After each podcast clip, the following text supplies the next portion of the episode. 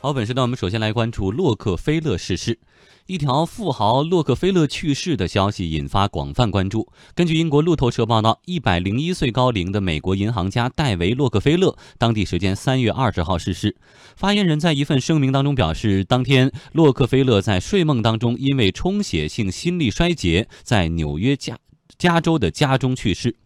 虽然洛克菲勒生前拥有着摩根大通股份，并且，呃，但是呢，并没有超过百分之五。但是业内的人士还是习惯把这家银行称为洛克菲勒银行，可见他在美国金融界的地位。洛克菲勒生前在全球金融事务以及美国外交政策中发挥了重要作用。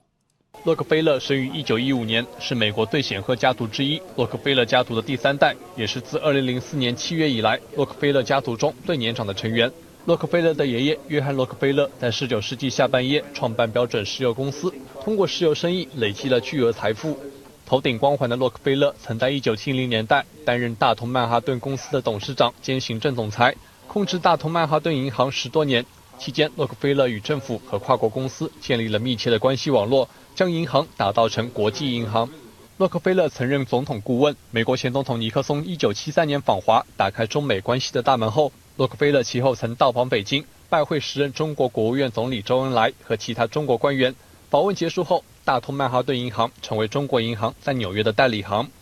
洛克菲勒曾入选2015福布斯美国400富豪榜，排名211。他的财富包括房地产投资、家庭信托和其他持股份额。福布斯估计他的身价为33亿美元。戴维·洛克菲勒作为家中最小的儿子，自小呢在纽约曼哈顿城五十四街的豪宅当中长大。如今，这座豪宅已经变成了纽约现代艺术馆。戴维·洛克菲勒共有四个哥哥和一个姐姐，和他们的爷爷投身石油行业不同，六个兄弟姐妹并没有继承石油行业的衣钵，而是凭借个人兴趣选择了不同行业。戴维·洛克菲勒便选择了金融。他在银行业的晋升速度飞快，在二四十六岁的时候已经成为大通银行的董事长。当时纽约法律限制银行的经营地域范围，所以大通银行只能在纽约开展业务。但是他凭借家族关系，最终在一九六零年打破了这一法律限制，将业务拓展到外州。但是他的野心也不仅仅局限于美国。戴维·洛克菲勒积极地推动海外拓展，曾经推动大通银行进入中国、前苏联、埃及等地区，成为首家美国银行。截至1976年，大通银行的海外利润已经占到该行运营利润的百分之八十。尽管含着金汤匙出生，但是洛克菲勒呢依然对于慈善情有独钟。受父母影响，戴维·洛克菲勒也早早地开启了自己的慈善事业。而洛克菲勒家族的慈善哲学影响了一代美国富人阶层。美国两大富豪比尔·盖茨和沃伦·巴菲特发起慈善宣言慈善计划，就是受到了洛克菲勒家族的影响。戴维·洛克菲勒本人也是一名慈善家。据彭博新闻报道，2006年至2008年间，他先后向洛克菲勒兄弟基金和自己的母校哈佛大学提供大笔捐赠，总额超过三亿美元。另据路透社报道，戴维·洛克菲勒一生中向纽约现代艺术博物馆、洛克菲勒大学捐赠了近二十亿美元。嗯，所以老陶，呃呃，其实平时对洛克菲勒也是比较了解的哈。他本人有很多个面，他自己的家族啊，他自己在金融业的成就啊，包括他的慈善等等的。老陶对哪一面印象是最深刻？呃，其实我觉得对戴维·洛克菲勒印象最深的就是他在金金融业方面的拓展，因为我们知道他的呃爷爷约翰·洛克菲勒是一个石油大亨，开创了整个美国的这个呃原油的从采矿到运输到炼炼制就非常长的一个这个托拉斯的企业。应该说，他的爷爷的印象我们是非常深的，因为这个这个老洛克菲勒所创造出来的这个，无论是财富还是家族事业，都在美国有举足轻重的作用。但是小洛克菲勒呢，小约翰洛克菲勒呢，相对说来我们可能陌生一些。到了第三代，就是这个 David 洛克菲勒的时候，我们就知道他其实开创了美国的金融业的国际业务。因为我们知道，其实美国的金融业在小就是在 David 洛克菲勒之前呢，基本上以国内的业务为主。很多的银行都是以国内业务为主，比如花旗啊，或者高呃或者一些就是银行业的啊，都是以国内业务开开展为主。但是到了大通银行，到了 David 洛克菲勒手里面，他非常重视国际业务，而且他的国际业务已经不仅仅是说我到国外去开一个分行这么简单了，他往往是跟当地的一些高层，尤其是这种国外的这种政府的高层，尤其是一把手，直接进行交流，来拓展自己的金融业务。所以，他不仅仅是一个金融业的一个开拓者，同时他在国际事务当中也发挥了巨大的作用。所以，我觉得对于这个 David Rockefeller 来说，我觉得他的这这个方面的成就。呃，给我印象非常深，就是一个银行家，不仅仅是说，呃，我仅仅是把自己的银行做好，同时他在国际领域、国际政治领域所做的这些努力，也开拓了这个美国的这种软实力的这种影响力。所以，我觉得我们的企业家现在也在走出去，也在对外开放、对外投资，在这个过程当中，可能我们。过多的可能会考虑利润，这个是没问题的。但与此同时，怎么样能够把中国的企业当做是一个对外投资的一种新的方式来运营它？我觉得这个，我觉得 David 洛克菲勒应该给我们许多的企业在走出去过程当中提供了一个非常好的经验。嗯，那至于他在慈善方面，包括开拓了一代美国富人的这种慈善的呃启蒙也好、觉悟也好，哈，他对于慈善业的贡献。到底有多大？呃，其实我倒不觉得是他开拓了美国的慈善业，他们的家族，你包括老洛克菲勒，他几乎将自己的三分之二的这种呃这种收入全部都捐出来了。包括我们知道现在的联合国大厦，在纽约的联合国大厦就是老洛克菲勒捐的。到了小洛克菲勒的时候，其实也是非常非常的这个慷慨的，他把一半的家产全部都捐出来了。到了 David 洛克菲勒，他更加的就是在这方面做了很多的这个工作，把基本上就是不停的在捐赠，不停的在做慈善。我觉得到了。戴维·洛克菲勒就比较好的，就是因为他们家族的这种财富基本上都是交给信托公司在打理，所以他们不能轻易的说自从自己的这样的钱当中获得更多的这种收益。他们对孩子的教育，对于家族企业的运营是有一套完整的一个计划的，所以他不是说我挣了这些钱我就无限制的花。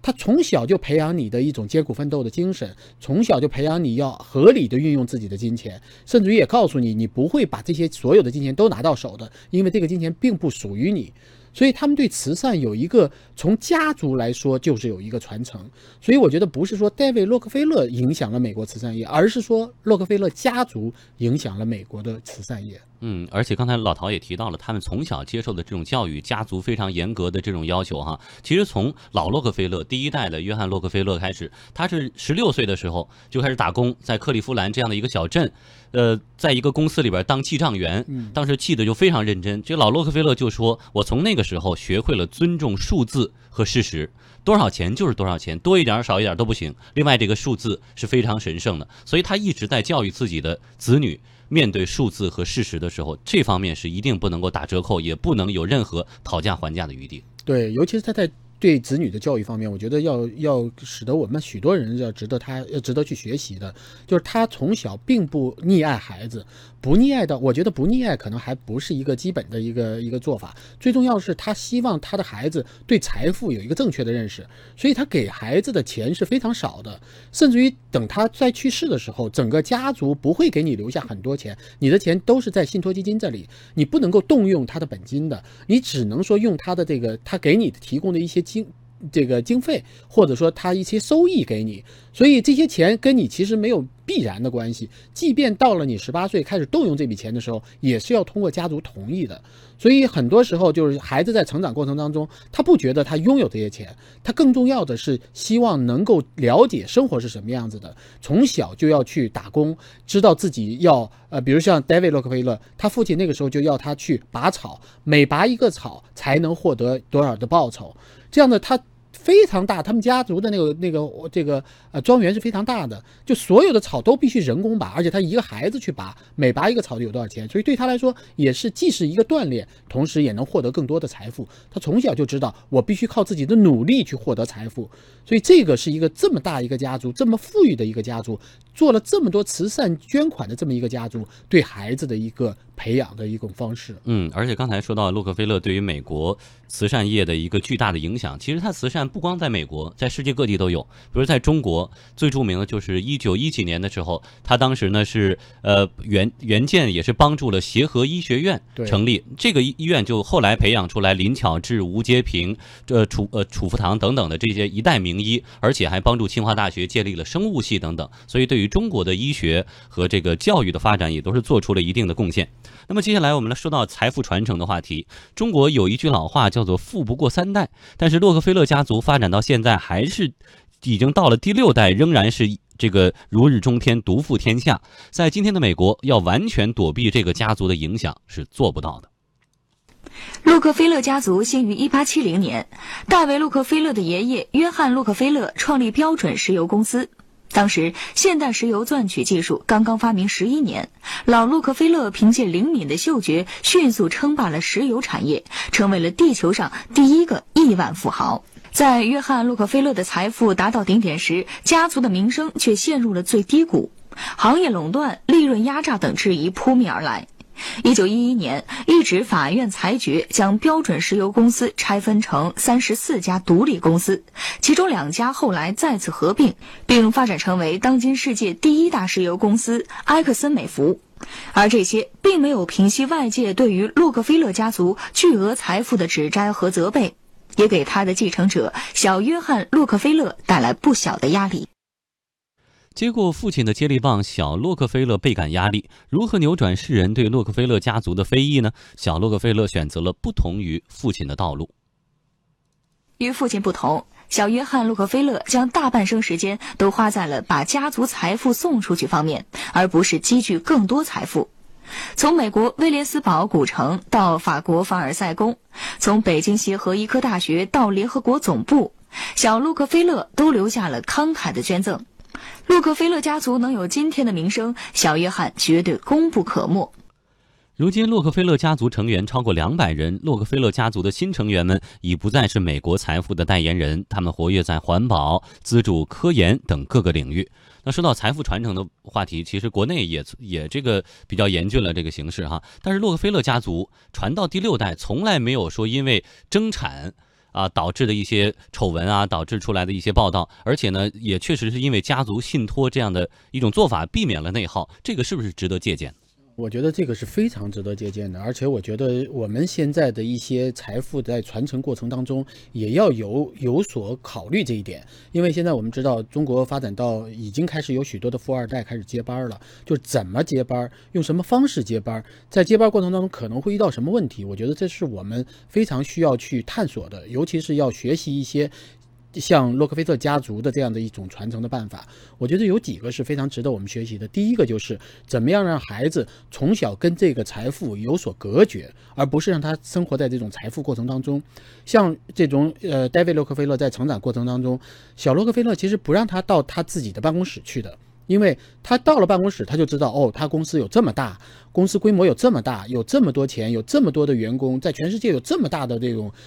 公司的这种规模，就会让他会觉得这是一个帝国的状态，他的整个的心态会不一样。所以他们小的时候不让他接触太多的商业的东西，而是让他生活在自己的环境里面，而这个环境呢，相对说来又又是非常严苛的。比如说这些孩子们。每天的零花钱是非常少的，每周的零花钱是非常少的。那么，而且是需要你去通过一定的劳动获得这些报酬。你可以通过不同的劳动，或者说更多的劳动，得到不一样的这种报酬。那这样一来，你可能就知道劳动才能换来更多的这种报酬，你才能对工作、对于这种上进有不一样的理解。最重要的是，我觉得这个家族用了信托基金的方式。其实我们现在国内呃已经逐渐开始了有委托这种信托基金的方式，但是我们还不太适应。其实我觉得家族用信托基金的方式，第一可以相对的避免这种税收的压力，因为我们知道美国的遗产税还是很高的，中国现在还没有开通遗产税。那么以后如果有遗产税这样一个税款的这种出台了之后，我想对许多家庭来说就要考虑这样一种方式。另外一个，在没有遗产税的前提之下，我们也要考虑用这种信托的方式来做。一方面能够解决孩子在遗产方面的问题，因为很多的孩子其实当他继承这么大遗产的时候，他并不知道如何来花，如何来运用这些遗产。到底是投资好还是消费好？到底我是拿着这些东西就是吃喝玩乐好，还是说我要拿这些东西赚更多的钱？我是不是有这个能力，或者我有这个意愿去做做其他的方面的事情？如果我要尝试有一些事情的时候，我是否能够支取这些钱？所有的这些其实都应该有一个相对成熟的团队来帮你来做这些事情。如果你仅仅靠父母的传承，父母一方面有自己的。工作，有自己的生活，他很难很细致的去教会给你。另外一个不是专业人士，他也可能很难把这些条条框框的东西告诉你。那么有了这些专业人士，一方面能够帮你理财，使得这种财产能够逐渐的升值；另一方面能够帮你控制，能够让这些孩子在花销这些后代消费这些呃财产的时候，能够更加理智。所以我觉得这一点其实是我们这边应该更多的学习的一种一种途径。嗯，而且呢，聘请一个专业的这个信托委员会专业的人才来打理这笔财富，所以呢，家族成员就会失去对这个财富的特别强烈的控制权。你三十岁之前只能够获得分红的收益，三十岁之后可以动用本金，但是你要动用，必须要经过信托委员会的同意才开始，才可以避免了一个人个人的权利过大，导致整个家族的走向出现了巨大的偏差。对，所以用这种方式，其实。孩子会在一个相对健康和稳定的状态下成长，他确实是他不缺钱，但是呢，他也不觉得说我只要无所事事就可以得到这些钱。那么对于一个孩子来说，他就知道我要努力。当然，这里面有很很大一程度上就是他们所信奉的这个新教伦理，可能对他们的影响也比较大。文化的氛围是他们一个最重要的根基。嗯，好，谢谢老陶带来的点评。